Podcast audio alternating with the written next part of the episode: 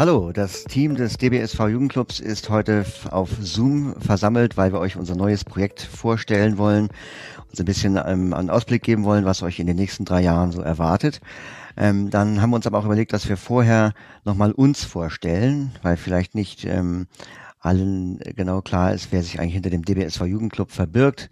Ähm, und außerdem haben wir eine brandneue Kollegin, die wir euch natürlich vorstellen wollen, denn die kennt garantiert noch niemand. Und das wollen wir heute ändern. Fangen wir mal an mit meinem Kollegen Felix. Ja, hallo zusammen. Ich bin Felix. Meine Stimme habt ihr vielleicht schon ein paar Mal gehört. Ich bin schon seit drei Jahren hier beim DBSV Jugendclub. Ich bin zusammen mit Robby Hauptamtler beim DBSV und organisiere hier die ganzen tollen On- und Offline-Veranstaltungen mit, die wir so die letzten Jahre angeboten haben. Ich bin selber sehbehindert, sehe noch ungefähr 10 Prozent und freue mich riesig auf die ganzen interessanten, spannenden Sachen, die wir in den nächsten drei Jahren so anstellen werden. Okay, und dann kommen wir zu unserer neuen Kollegin im Team, Alice Rollet. Äh, du bist ja ganz neu zu uns gestoßen und wirst ähm, mehr oder weniger die Aufgaben übernehmen, die Annika Dipp bisher ausgeübt hat. Stell dich doch mal kurz vor. Ja, hallo an alle. Also ja, wie gesagt, ich bin Alice. Ich habe vor kurzem angefangen, bei der DBSV zu arbeiten und ja, ich freue mich sehr, über die Arbeit von DBSV zu lernen. Und äh, wie ihr das äh, vielleicht gehört haben, äh, ich komme aus Frankreich, ich bin 25 Jahre alt. Ähm, ich habe äh, in Frankreich und Norwegen und Belgien auch gewohnt und ich freue mich auch sehr, hier äh, jetzt in Berlin zu wohnen. Seit zwei Jahren bin ich schon in Berlin. Und ja, gefällt mir, mir sehr, diese Sprache und, und Kultur kennenzulernen. Und, äh, bin mittlerweile ein großes Fan von Abendbrot und Tatort und äh, ja, sehr, sehr aufregend. Und meine Freizeit, ich spiele auch gerne Klavier, ich lese Krimi und äh, ich habe auch vor kurzem angefangen, äh, Schallplatte zu sammeln. Genau, und ich freue mich sehr, hier zu sein. Ich bin gespannt, mehr über ähm, dieses Projekt zu lernen und dieses Thema Selbstwirksamkeit. Ja, okay, das klingt ja spannend. Da war ja einiges dabei, was ich auch noch nicht wusste. Schallplatten sammeln, darauf muss ich dich demnächst nochmal ansprechen. Ähm, ich stelle mich auch noch kurz vor, ich bin Robby, Robby Sandberg. Ich, ähm, meine Stimme kennt man vielleicht aus dem Podcast des DBS für Jugendclubs, den ich betreue, das DBS für Jugendmagazin. Dann kümmere ich mich ähm, um den Twitter-Kanal und natürlich ähm, mit Felix zusammen auch um die Organisation unserer wie er das schon sagte, On- und Offline-Angebote. Und ähm, Offline-Angebote hoffen wir natürlich, dass die ähm, bald in Hülle und Fülle wiederkommen, dass wir mal wieder rausgehen können, uns treffen können, in einem Raum sitzen können und palavern können, ähm, Präsenzseminare abhalten. Und ähm, das ist eine gute Überleitung zu dem, was wir eigentlich so in den nächsten drei Jahren vorhaben. Ähm, vielleicht, Felix, kannst du mal einen kurzen Überblick geben, was die Leute so erwartet. Genau, also für unser neues Projekt, das heißt ja, wir sehen keine Grenzen, haben wir uns überlegt, wir wollen Veranstaltungen anbieten oder Themen behandeln, von denen man als Sehender oder manche auch als Sehbehinderter sagen würden, hm, das ist ja ganz schön, aber da hat man als Blinder garantiert seine Probleme und kann das nicht umsetzen. Genau mit diesen Themen wollten wir uns nicht zufrieden geben und darum haben wir neun Bereiche zusammengestellt, mit denen wir uns beschäftigen wollen. Der erste Bereich, um den es gehen soll, ist Heimwerken. Also alles vom IKEA-Schrank aufbauen bis hin zu Reparaturen im eigenen Haus, bohren, dübeln, sägen, Lampen anschließen und so weiter. Alles Sachen, bei denen wir zusammen rausfinden wollen mit euch, ob und wie das denn funktioniert. Wer im Haushalt gearbeitet hat, muss auch irgendwie gut essen. Darum ist unser zweites Thema Kochen. Also wirklich vom Eierkuchen bis zum großen Gänsebraten. Wir wollen wissen, was ihr schon macht. Und natürlich, wobei man noch den ein oder anderen Kniff nachholen muss. Manchmal ist das ja in der Küche nicht so einfach, wenn man nicht so ganz sieht, was man macht. Ich selber äh, lasse öfter mal ein Stück Fleisch etwas sehr dunkel werden. Aber da können wir ja zusammen dran arbeiten. Dann ähm, haben wir Haushaltsführung. Putzen und Reinigen, ich bin ganz ehrlich, das ist nicht so mein Thema. Ich bin äh, eher der chaotische Typ. Aber das, ähm, auch da kann ich ja an mir arbeiten in diesem neuen Projekt und wir wollen zusammen rausfinden, wie man denn seine Wohnung gut sauber hält, falls mal die Freundin, Mutti oder Papa unangemeldet zu Besuch kommen. Dann unser viertes Thema ist Umgang mit Verwaltungsverfahren. Und Dokumenten. Ich glaube, damit hatte jeder schon mal zu tun, egal ob ich jetzt einen BAföG, ein Arbeitslosengeld 2 oder einen Förderantrag stelle. Um Papierkram kommt man ja in Deutschland nicht so wirklich rum. Darum wollen wir uns angucken, alleine Briefe korrekt zu schreiben und zu formatieren, wie man Anträge zur Niederschrift stellt, damit man sie nicht selber ausfüllen muss und natürlich die ganzen Unterlagen auch vernünftig aufzubewahren und abzuheften. Unser fünftes Thema ist Körperpflege und Schminken. Also alles, was schön macht für Männer und Frauen. Wir wollen uns schminken oder und natürlich auch rausfinden, wie, äh, wie sehen wir denn eigentlich gut aus, was unsere Klamotten angeht. Welche Klamotten stehen uns, welche Klamotten passen mir und äh, wie kriege ich das überhaupt erstmal raus. Der sechste Bereich ist dann Outdoor-Aktivitäten, also alles, was einen vor die Tür zieht. Ich selber bin begeisterter begeisterter Camper und musste vor vielen, vielen Jahren, als ich damit angefangen habe, erstmal rausfinden, wie man so ein Zelt überhaupt aufbaut, wenn man äh, keinen Zugang zur Anleitung hat. Und wir werden da noch viele andere Sachen planen mit euch. Ich weiß, Robby ist begeisterter Geocacher. Ich habe da jetzt auch ein bisschen die Nase reingesteckt und bin gespannt, das noch ein bisschen weiter zu vertiefen. Und anschließend daran Orientierung und Mobilität draußen im Wald und im Zelt, das ist ja ganz schön, aber irgendwie muss man ja auch gezielt von A nach B kommen. Das heißt, wie navigiere ich in der Stadt, finde meine Busfahrpläne raus und komme sicher an den Ort, zu dem ich eigentlich möchte. Unsere achte Kategorie ist Handarbeiten und andere Hobbys. Also alles, was man mit den Händen machen kann. Ganz klassische Sachen, stricken, häkeln können wir uns zusammen anschauen. Da kenne ich viele Leute, die nicht sehen, die da auch viel Freude dran haben aber auch äh, ausgefallenere Sachen wie, wie Brettspiele, Basteln und vieles, vieles mehr. Und unser neunter Punkt ist dann nochmal ein Highlight. Das haben wir übertitelt mit Erlebnissport. Also ganz viele ausgefallene Sportarten. Ich erinnere mich auf dem Louis Braille Festival einmal an einer blinden Schießanlage gestanden zu haben. Das fand ich sehr spannend, aber wer weiß, vielleicht gehen wir auch zusammen Fallschirmspringen. Das äh, können wir zusammen mit euch rausfinden, was ihr was euch interessiert und was ihr machen wollt. Ja, das sind die neuen Themenbereiche, wo wir in den kommenden drei Jahren keine Grenzen sehen wollen. Genau, und jetzt äh, muss ich sagen, dass ich ganz der professionelle Moderator vergessen habe, eine wichtige Person in unserem Kreis äh, äh dazu aufzufordern, sich vorzustellen. Das ist Rainer. Hallo Rainer. Hi. Und ja, also, du äh, hast nämlich jetzt den Part, äh, also kannst du natürlich auch erstmal gerne vorstellen, aber dann auch zu sagen, warum machen wir das eigentlich? Also was ist der Anlass? Ja, ich bin Rainer Delgado und ich bin Sozialreferent beim DBSV schon ganz schön lange, seit 2003. Ich bin auch eigentlich, äh, nee, ich bin überhaupt nicht mehr jugendlich, sondern schon ganz schön erwachsen, hoffe ich jedenfalls. Ähm, und äh, habe eben äh, als Sozialreferent ganz viele Themen wie Taubblindheit, Bildung, Sport, Kultur, ähm, ja, Frauen, äh, Senioren und so weiter. Aber Jugendarbeit ist eben auch eins meiner Themen und äh, ja, und, und auch vor allem eins, das sehr viel Spaß macht. Und ja, ich habe auch viele Hobbys. Ich spiele auch Klavier und noch ein paar andere Instrumente und mache gern Musik. Ich spiele auch gern Schach in letzter Zeit wieder etwas mehr ähm, und mache gern Sport. Äh, ich habe zum Beispiel ein Laufband zu Hause, auf dem ich laufe. Ja, ähm, unser neues Projekt. Äh, wir sehen keine Grenzen. Das ist äh, ein äh, Spruch eigentlich, den ich von einem Sportverein aus Brasilien habe. Da heißt es, äh, we see no obstacles. Also wir sehen keine Hindernisse im Prinzip. Und das ist ja, äh, ist ja so ein Wortspiel. Also ähm, wenn, wenn wir halt schlecht sehen oder gar nichts sehen, dann sehen wir auch die Hindernisse nicht. Und, und ich glaube, das sagt schon ein bisschen aus, ähm, worum es geht. Also, dass man sich auch von Hindernissen nicht aufhalten lässt, äh, indem man erstmal gar nicht davon ausgeht, dass sie da sind. Und ähm, oft habe ich aber so das Gegenteil erlebt. Wir haben vor vielen Jahren mal eine Jugendfreizeit angeboten hier in Berlin. Und dann haben sich Leute auch gemeldet und gesagt, ja, wie komme ich denn da hin zu dem Hostel? Äh, und drei Leute haben hintereinander angerufen und unabhängig voneinander gesagt, als Blinder kann man sich ja in so einer Stadt wie Berlin alleine überhaupt nicht bewegen. Und da habe ich gedacht, oh, das war schrecklich.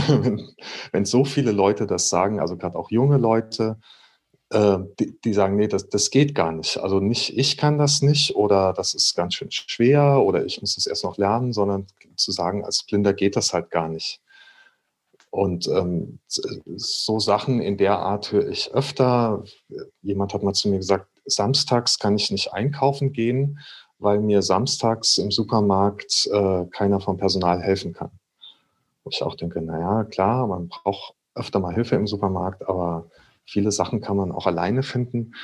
Und ähm, ja, so merke ich oft, dass sich Leute so selber Grenzen setzen und sagen, ja, das kann ich als Blinder nicht und da brauche ich halt Hilfe für und äh, wenn ich die Hilfe gerade nicht kriegen kann, dann kann ich das halt nicht machen und äh, sich da selber beschränken und sagen, ja, ich muss jetzt zu Hause sitzen oder andere machen jetzt dies, aber ich nicht, weil ich das ja nicht kann. Und dieses sich keine Grenzen zu setzen, heißt für mich äh, erstmal zu sagen, also wahrscheinlich kann ich alles. Und ähm, ich muss halt rausfinden, wie. Und äh, klar gibt es dann immer auch Einschränkungen, dass Sachen schwieriger gehen oder einzelne Details auch gar nicht gehen oder ich unterwegs mir auch äh, Hilfe holen muss oder mal fragen muss, andere Leute. Aber ähm, es gibt fast keine Sachen, wo ich sagen muss, äh, da kann ich jetzt leider nicht mitmachen, weil ich sehbehindert oder blind bin und weil ich keinen habe, der mir da hilft. Und äh, ja, das, das äh, wollen wir in diesem Projekt so ein bisschen äh, gemeinsam auch rausfinden und auch dokumentieren, dass man das dann auch im Internet nachhören, nachschauen und nachlesen kann, wie solche Sachen gehen. Und äh, so, so, wollen wir eben viele Leute ermutigen, ähm, bei, bei, den Dingen, die Sie jetzt äh, speziell reizen würde, ähm, zu sagen, ja, mal gucken, äh, wahrscheinlich geht's. Ich kann mir das zwar gerade nicht so richtig vorstellen, wie, aber bestimmt geht es. Und, ähm, und eben nicht so, also nicht auf zum Beispiel seine Eltern zu hören, äh, die, die keine Ahnung von Blindheit und Sehbehinderung haben, die sagen, nee, also alleine, äh, da kannst du nicht dahin fahren, da kann, kannst du dies und jenes nicht machen. Ähm, oder auf äh, Lehrer oder andere Leute, die, die mit Blindheit und Sehbehinderung nichts zu tun haben, zu hören und sich da einschränken zu lassen, sondern zu wissen, es gibt andere blinde und sehbehinderte Leute, die machen sowas auch. Ich, ich habe auch ein Netzwerk, äh, die Selbsthilfe, wo ich nachfragen kann, äh, wer, wer kennt sich damit aus und äh, kann im Prinzip so ziemlich alles, was ich gerne möchte, auch in Angriff nehmen. Was du gerade gesagt hast, ähm, Rainer, das erinnert mich ganz stark an ein Buch, das ich mal gelesen habe von einem ähm, US-amerikanischen blinden Anwalt und Aktivisten. James Omwick heißt er. Der hat auch in der National Federation of the Blind äh, mitgewirkt. Und der hat ein Buch geschrieben, das heißt Freedom for the Blind, The Secret is Empowerment. Also quasi das Geheimrezept für die Befreiung der Blinden ist die Ermächtigung oder Befähigung. Und da drin, ähm, also es geht eigentlich um seine Erfahrungen im, in den USA der 60er und 70er Jahre. Ähm, und da war natürlich Diskriminierung blinder Menschen sozusagen gelebte, gelebte Alltag. Aber er stellt dann halt Thesen auf und Argumente, die heute auch noch gelten. Also man, wenn man das liest, möchte man manchmal die Faust in die Luft recken und sagen, yes. Ähm, weil er zum Beispiel auch sagt, dass das ganze Blindenwesen oder die Blindenbildung äh, zu der Zeit in Amerika ähm, halt so ausgerichtet war, dass Blinden möglichst ihre Grenzen äh, bewusst gemacht werden und die möglichst in irgendwelchen Anstalten ohne viel Aufwand gehalten werden. Und man sagte, nee, also studieren, das kannst du eh nicht, geh mal in die Werkstatt und flechte Körbe oder so, ne? Und ähm, dann sagte er, dass man halt dadurch, als, also wenn du als blinder Mensch in einer Umgebung aufwächst, wo du niemals Bestärkung oder Ermutigung erfährst und alle dir immer nur sagen, was du nicht kannst, dann glaubst du das irgendwann auch, weil du kannst ja auch noch nicht mal in deiner Peer Group ähm, Leute, von, an denen du siehst, dass die irgendwas äh, machen, ähm, wo man sagen kann, oh ja, das will ich auch oder das, das geht ja tatsächlich. Und er sagt, das Erste, was man ändern muss, ist eigentlich die Einstellung der Leute zu sich selbst. Also, dass sie selbst den, den, äh, die, die Haltung gewinnen, ich kann das. Also ich glaube auch, dass dieser, dieser Peer-Support total wichtig ist. Ähm, ich bin ja in einer, in einer brandenburgischen Kleinstadt groß geworden, was, glaube ich, so der äh, Inbegriff von ähm, na nicht Intoleranz, aber doch etwas veralteten Ansichten ist. Und ähm, ich hatte zum Glück meine Familie neben mir, die immer gesagt hat, hier, du probierst es, du probierst es erstmal selber, bevor wir dir helfen. Und so kommt man dann halt auch zu den Erfolgserlebnissen, die einen dann wirklich dazu bringen, auch später Sachen selber auszuprobieren, bei denen es äh, Barrieren gibt. Und ich bin da heute noch sehr dankbar dafür, dass mir auch mal jemand in den Hintern getreten hat und mich gezwungen hat, Sachen selber auszuprobieren und selber rauszufinden. Ja. Das ist äh, alleine manchmal überhaupt nicht einfach und das soll deshalb auch einer der Schwerpunkte dieses Projekts sein. Ja, und es äh, geht nicht darum, äh, dass man jetzt der Superblinde ist oder die Superblinde oder Sehbehinderte. Also sagen wir mal, wenn, wenn ich irgendwo hinfahren muss, also in eine andere Stadt und äh, klar, dann, dann fahre ich da vielleicht mit dem Zug hin, komme da am Bahnhof an, äh, dann, dann bin ich auch nicht so super, dass ich weiß, wo äh, jetzt die Treppe ist, die vom Bahnsteig runterführt, in welche Richtung ich dann zum Ausgang muss, äh, welche Buslinie da zu, zu meiner Adresse hinfährt, die, die ich brauche. Also ähm, da man, man hat schon Herausforderungen, wenn man Dinge alleine tun will, aber es hängt eigentlich nicht davon, dass man möglichst fit ist und alles alleine kann, sondern ähm, wichtig ist äh, zu wissen, in, in jeder Situation gibt es eigentlich äh, Unterstützung. Also ich kann Leute finden, die mir helfen, die mir sagen, wo ich jetzt als nächstes lang muss. Und ähm, also wir, wir, sind ja nicht irgendwo, wo man im Urwald sich verläuft und dann äh, äh verhungern muss oder von wilden Tieren gefressen wird, äh, sondern ähm, selbst wenn ich mal irgendwie fünf Minuten irgendwo rumirre und gerade keiner da ist, also irgendwann finde ich wieder jemanden, den ich fragen kann. Und ähm, das ist eben also auch äh, äh, die, dieses sich keine Grenzen zu setzen, heißt nicht, dass man keine Fehler macht, sondern dass, wenn man zum Beispiel, äh, heißt auch nicht, dass man sich nicht verirrt, sondern äh, es heißt, dass wenn man sich verirrt hat, dass man auch wieder zurückfinden kann. Ja. Genau, da greift es, glaube ich, ganz gut rein, Rainer, was du vorhin gesagt hast. Man soll sich da nicht von anderen Leuten reinreden lassen und erklären lassen, was man nicht kann, die vielleicht mit dem Thema entweder in Eigenerfahrung oder generell nichts zu tun hatten. Denn nur wir, die betroffen sind, kennen ja auch alle neuen Möglichkeiten. Ähm, ich habe Freunde, die zumindest früher, das ist ein Erlebnis, das mir ganz äh, eingängig im Gedächtnis geblieben ist, wir haben uns verabredet äh, an einem Ort, wo ich noch nicht war. Und die waren, ehrlich gesagt, nachdem sie gewusst hatten, dass ich nicht, fast nicht sehe, dann doch beinahe entsetzt, als ich da eigenständig aufgeschlagen bin. Und ich musste dann eine sehr lange Diskussion darüber führen, dass Google Maps auch für alle anderen Leute funktioniert.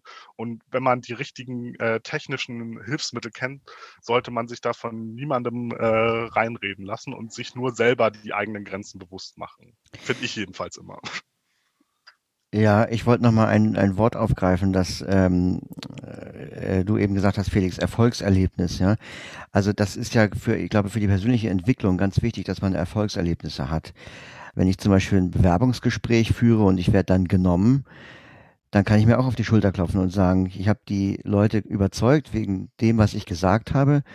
Ähm, habe ich die überzeugt, dass ich der Richtige bin, nicht weil jemand anders für mich gesprochen hat, ähm, sondern das habe ich quasi selbst erreicht. Und das ähm, natürlich ist das, das größere Ziel, ist dann den Job zu bekommen. Aber diese Erfahrung, ähm, ich kann selbst etwas erreichen, dieses ähm, Erleben eines persönlichen Erfolges, das ähm, bestärkt einen ja auch, das stärkt ja auch das Selbstbewusstsein. Und, und könnt ihr euch äh, zum Beispiel eine eure Erf Erfolgsergebnis erzählen? So, das habt ihr gelernt und ja, eine ihrer Erfahrung? Ja, also zum Beispiel, wenn man jetzt äh, blind ist, dann hat man natürlich ähm, vielleicht Erfolgserlebnisse in Dingen, die für Sehende jetzt ähm, mehr oder weniger normal sind. Also zum Beispiel, die meisten Sehenden würden wahrscheinlich einen allein bewältigten Einkauf nicht als Erfolgserlebnis betrachten, aber wenn man blind ist ähm, und das vielleicht vorher noch nicht so konnte und sich das dann auf einmal traut und merkt, hey, das geht ja, ich kann tatsächlich alleine einkaufen gehen, ich bin nicht mehr abhängig von einer sehenden Person, die dann erstmal Zeit für mich haben muss und deren Geduld ich strapazieren muss, weil ich das Joghurtregal von A bis Z vorgelesen haben möchte, sondern ähm, ich kann mir das jetzt irgendwie selbst erarbeiten. Das ist natürlich ein unglaubliches Gefühl der Befreiung. Oder auch so Situationen, was Rainer eben sagte, wenn man irgendwo ähm, hinreist und dort dann quasi auf sich gestellt ist und, und alleine klarkommt. Das gibt ein unglaubliches, fast ähm, rauschhaftes Gefühl. Okay. Und das, und das kann ja in allen Lebensbereichen sein, wo man sich diesen, ich nenne ihn jetzt mal Kick abholt. Jetzt haben wir ganz viel über Orientierung und so draußen gesprochen, aber das kann ja auch mit Hobbys zu tun haben, auf die man schon lange ein Auge geworfen hat. Ich bin, wie gesagt, nicht ganz vollblind, ich bin hochgradig sehbehindert und ich habe äh, vor kurzem in der Pandemie ein Hobby angefangen, von dem äh, mir ganz viele Leute um mich herum gesagt haben, dass es nichts für mich ist. Ich habe nämlich angefangen, ähm, Miniaturen für Brettspiele und fürs Rollenspiel zu bemalen und ähm, die, das ist sowieso ein Hobby, wo es darum geht, viel Arbeit in, eine, in ein kleines Ding reinzustecken. Es ist ein handwerkliches Hobby, aber ich finde, der, der Genuss, äh, auf das fertige Produkt zu schauen und damit zufrieden zu sein, ist noch viel größer, wenn man äh, vorher durch ein paar mehr Reifen springen muss. Und man muss sich ein vernünftiges Beleuchtungs- und Vergrößerungssystem überlegen, damit man arbeiten kann. Und ähm, das kann äh, so einen kleinen persönlichen Triumph natürlich auch noch versüßen, wenn man ein paar Aufgaben mehr zu bewältigen hat bei diesem ja. Bei diesem Vorhaben, das man auf dem Zettel hat. Ja, definitiv. Ich habe mal, als ich 18 war, an einem äh, Schachturnier teilgenommen in, in der Eifel. Und, und das war eben so, ich, ich wusste eigentlich nur, äh, das findet in der alten Synagoge statt und ähm, dass es irgendwo auch ein Hotel gibt, wo ich übernachten könnte. Und dann bin ich also äh, da mit dem Zug hingefahren. Da musste ich erstmal nach dem Bus gucken, der da in die Stadt reinfährt. Ähm, da, das, da, da gab es Internet noch nicht und sowas. Und musste mich da also mit, mit Lupe auf den Fahrplänen orientieren und habe dann eben auch Leute gefragt und so und musste eben auch dann hingehen zur Turnierleitung und sagen, hier, ich, äh, ich muss immer wissen, wer ist mein Gegner, weil ich das äh, da auf der Tafel nicht lesen kann. Musste den Gegner dann auch sagen, hier, ich äh, ihr, ihr müsst mir die Züge ansagen, weil ich die nicht immer sehe und, und so. Und bin dann eben am ersten Abend auch äh, zu, zu, diesem Hotel dahin, äh, um, um, mir da noch ein Zimmer äh, zu nehmen, wo ich die Adresse nicht so genau wusste und habe dann wirklich so im, im letzten Abendlicht das noch gefunden und da auch noch ein Zimmer gekriegt und so. Und dann waren da auch welche äh, die, die ich vorher nicht kannte, die, die auch an dem Turnier teilgenommen haben, mit denen ich da abends immer zusammengesessen habe. Und es war irgendwie äh, nett. Also klar, ich war auch irgendwie so ein bisschen alleine da, aber ähm, ich habe eben gemerkt, ich kann alleine irgendwo hingehen und irgendwas machen. Und ich muss nicht sagen, ich brauche jemand, der mit mir da hingeht also was weiß ich, mein, mein Bruder hat auch Schach gespielt, dann hätte ich sagen können, hier, äh, nimm doch du da auch teil, dann können wir das zusammen machen und dann bin ich da nicht alleine, äh, sondern äh, ich kann einfach sagen, ja, ich will das jetzt machen und ich mache das. Und äh, genau, und es ist dann eben ein bisschen anders, wie wenn jemand Sehendes äh, das macht, aber ich, äh, ich habe eben alleine dieses Erfolgserlebnis zu sagen, ich, ich konnte das machen. Und hat, ja. hat jemanden da eine Rolle gespielt, zum Beispiel ähm, für Inspiration? Also Robi, du meintest, ähm, du erzählte über das Buch in den USA und die Einfluss äh, der Umgebung. Hat jemanden, eine blinde Person, euch besonders inspiriert? Also im Sinne, dass diese Person euch, euch gezeigt, dass äh, es ist möglich ist, sich, äh, trau, äh, sich zu trauen, Dinge ohne Hilfe zu tun.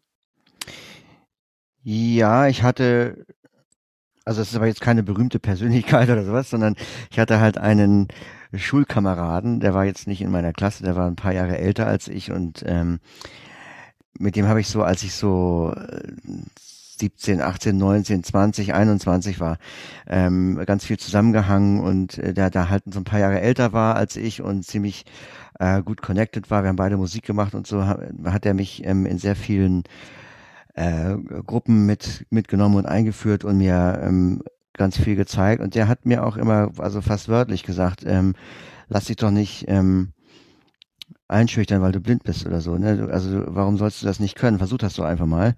Also der hat mich sehr ähm, inspiriert also bei mir war das, äh, war das ähnlich. Bei mir war es erst die Familie, die äh, mich ein bisschen getreten hat. Bei mir war es der Weg zur Schule, wo meine Mutti in der zweiten Klasse gesagt hat, du, wir wohnen hier in einer Kleinstadt, du musst dich morgens nicht zur Schule fahren lassen von irgendwem. Jetzt äh, machen, gucken wir zusammen, dass du gut zur Schule kommst. Das war der eine Punkt. Danke, Mama.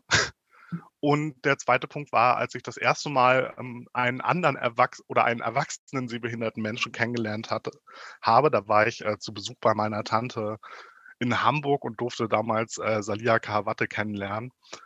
den, den, Namen könnte man, könnte man vielleicht kennen. Das war das erste Mal, dass ich äh, gemerkt habe, okay, es gibt erstmal gibt es andere Leute, die schlecht gucken können und diese Leute kriegen parallel ihr Leben auf die Reihe. Die gehen arbeiten, die treiben Sport und da habe ich so mein erstes inoffizielles OM-Training bekommen in der großen Stadt in Hamburg aus meinem kleinen Provinznest, so ein paar kleine Tricks, wie man sich als Sehbehinderte orientiert. Und das hat mir äh, sehr geholfen, einfach zu sehen, es gibt Leute, denen geht es genauso wie ich.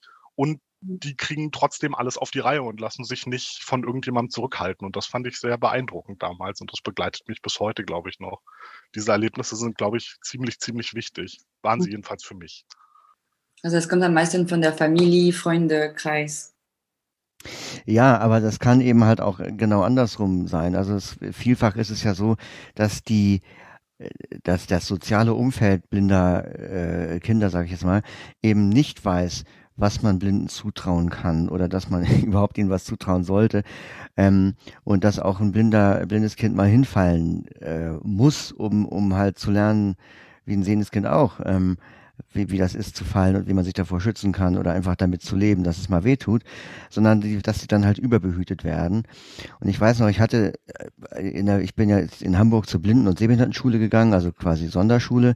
Und dann hatten wir, ich glaube in der sechsten Klasse kam ein neues Kind in die Klasse aus einer anderen Stadt, der war zwölf und der konnte ganz grundlegende Dinge nicht. Also der konnte zum Beispiel von seinem Anorak den Reißverschluss nicht alleine zumachen mit zwölf.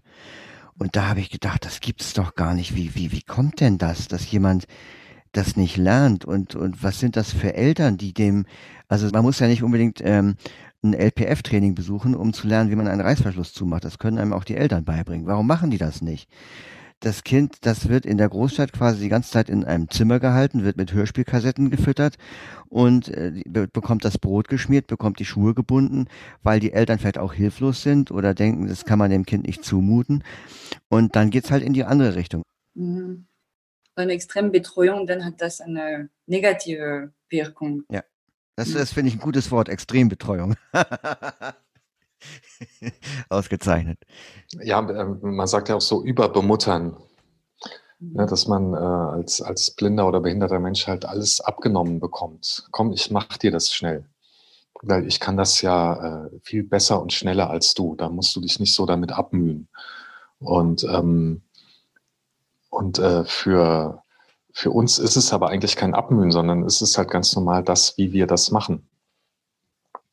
Ne? Also wenn ich äh, wenn, wenn ich mein Brot schmiere oder wenn ich Essen koche oder eben auch wenn ich mich in der Stadt orientiere, natürlich ähm, ist das aufwendiger, anstrengender und dauert auch länger teilweise, ähm, als wie Sehende das machen. Aber das heißt ja nicht, dass ich, äh, dass ich das deswegen nicht alleine mache. Mhm. Ähm, sondern äh, im Gegenteil, also ich, ich muss es trotzdem machen, weil es mein Leben ist, sozusagen, weil ich nicht mein Leben äh, quasi von anderen leben lassen kann.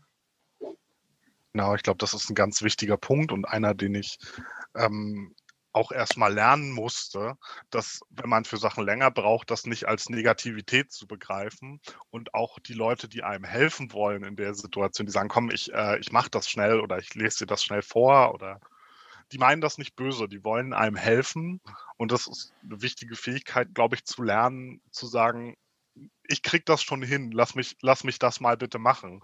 Da muss man vielleicht mal eine kleinere Diskussion führen, aber ähm, das ist, glaube ich, auch wichtig, auch nicht nur für sich selber, sondern auch der Umgebung zu zeigen, dass es nicht nichts Außergewöhnliches, nichts Schlechtes ist, sondern ja, es ist halt einfach anders. Da stößt man manchmal auch auf, auf Barrieren von Leuten, die einen sehr vehement helfen wollen. Ich habe ich hab das mal erlebt, da wollte mich eine Dame beinahe über die Straße ziehen, als sie gesehen hat, dass ich Probleme hatte, den Busfahrplan zu lesen, weil sie anscheinend wusste, wo ich mit dem Bus hinfahren wollte und mir die ganze Zeit erzählte, meine Haltestelle wäre auf der anderen Straßenseite. Also auch Nein zu sagen ist äh, eine wichtige Fähigkeit, wenn man Hilfe nicht möchte. Ja, ist das auch so, dass, ähm, dass Leute ihre Selbstwirksamkeit unterschätzen. Also passiert das oft, oder dass sie überrascht werden. Ah, das kennst du, das wüsste ich nicht. In welchem Fall? Also. Das passiert tatsächlich öfter. Gerade wie Robby das beschrieben hat, mit mit Kindern, die aus Haushalten kommen, wo viel abgenommen wird. Ich habe schon mal eine Zeit lang an einer Blindenschule gearbeitet und da ist mir das einmal äh, untergekommen, dass wir gekocht haben in der Klasse, in der ich gearbeitet habe und mir ein, ein junges Mädchen erzählte, Blinde könnten, könnten nicht kochen, weil man könnte ja kein Messer benutzen, wenn man blind ist. Ja, das, das denkt sich ein Kind ja nicht aus. Das ist ein Satz, den man irgendwann mal gehört hat. Mhm. Wahrscheinlich, wahrscheinlich zu Hause und äh, die dann ganz überrascht und äh, ehrlich entzückt war, als sie gemerkt hat, dass es ja eben doch funktioniert und dass ich mir meine Karottensticks auch selber schneiden kann, dass das nicht jemand anders übernehmen muss. Und das sind mhm. wieder die Erfolgserlebnisse. Aber es passiert tatsächlich, äh, es passiert, dass Leute sich selber unterschätzen und nicht wissen, was mhm. sie alles können. Also was, was auch ähm, manchmal also dann Spaß macht, ist, man muss sich als blinder oder sehbehinderter Mensch mit manchen Sachen intensiver beschäftigen, um, um damit klarzukommen.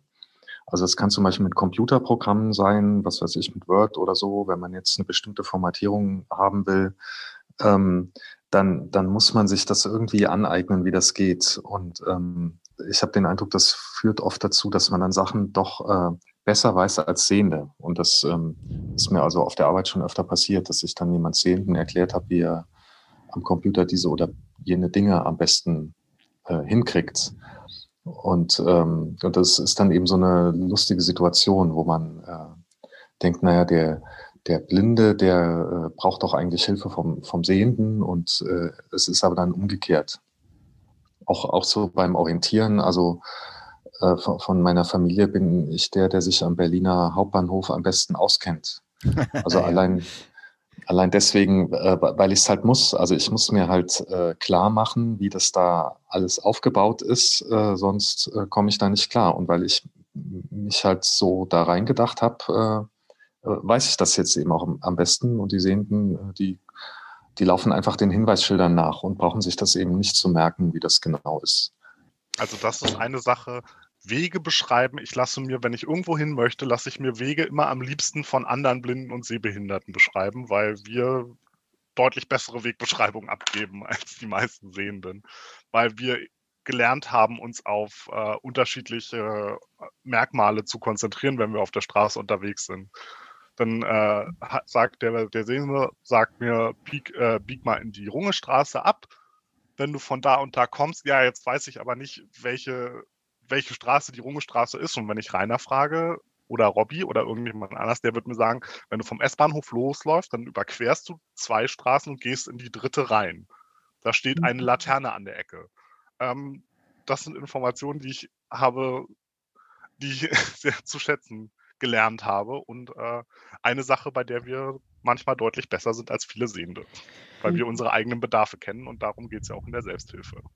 Ja, und man hat ja auch, ähm, das ist ja noch eine andere Qualität auch der Wahrnehmung. Also wenn man alleine unterwegs ist, als blinder Mensch, dann nimmt man ja seine Umgebung oder auch die Mitmenschen ähm, anders wahr oder hat andere Begegnungen. Also gerade das Reisen, das, das finde ich so ein Beispiel, wo man auch so diese, diese beiden Seiten der Medaille ähm, äh, sehen kann. Also wenn man jetzt alleine äh, als, als blinder oder sehbehinderter Mensch irgendwo hinfährt, wo man noch nie war, dann kriegt man einfach viele Dinge auch nicht so mit.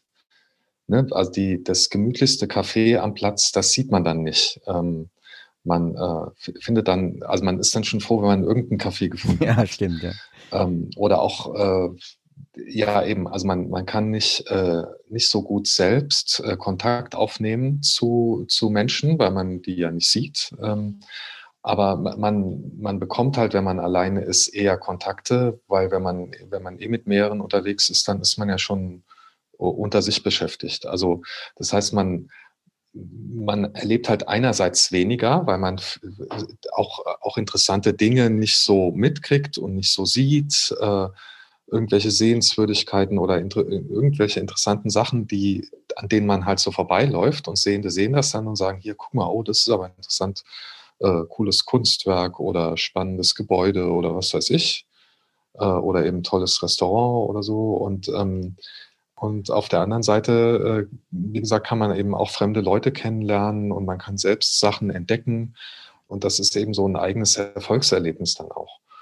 Und, äh, und beides ist irgendwie gut und man kann sich eben auch entscheiden. Also will ich jetzt äh, äh, ja, so einen Urlaub machen, wo ich eben auch viel äh, von der Umgebung mitkriege und gezeigt bekomme und erklärt bekomme und äh, vielleicht anfassen kann oder so? Oder geht es mir darum, mich alleine durchzuschlagen und dann eben so, äh, ja, unabhängig zu sein und ähm, äh, Leute kennenzulernen, aber vielleicht dann auch mal äh, einen Abend alleine irgendwo rumzusitzen und keinen kennenzulernen und, ähm, und das fühlt sich dann auch komisch an. Also, also wenn man es alleine sich zutraut, äh, dann hat man eben auch die Wahl und kann sagen, ja, ja, also jetzt mache ich mal diese Reise hier alleine, weil, weil ich das cool finde oder ähm, äh, kann eben sein, die, die andere Reise, die mache ich aber lieber mit äh, Freunden oder wie auch immer oder buche so einen speziellen Urlaub mit Assistenz oder so, weil, weil es mir da halt wichtig ist, auch äh, Assistenz zu haben.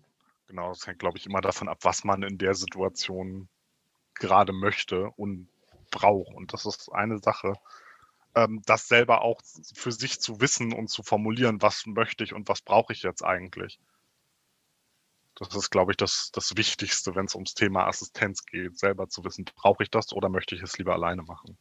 Genau, also nochmal, ne, das, das Projekt geht, es geht nicht darum, Leute zu Superblinden zu machen. Also zu, zu sagen, ihr müsst alles können, ähm, ihr müsst äh, super sportlich, super mobil, ähm, was weiß ich, super handwerklich begabt sein, sondern eigentlich zu sagen, mit, mit dem, was ihr könnt, habt ihr vielleicht viel mehr Möglichkeiten, als ihr eigentlich denkt. Ja, damit, äh, das ist doch eigentlich ein gutes Schlusswort.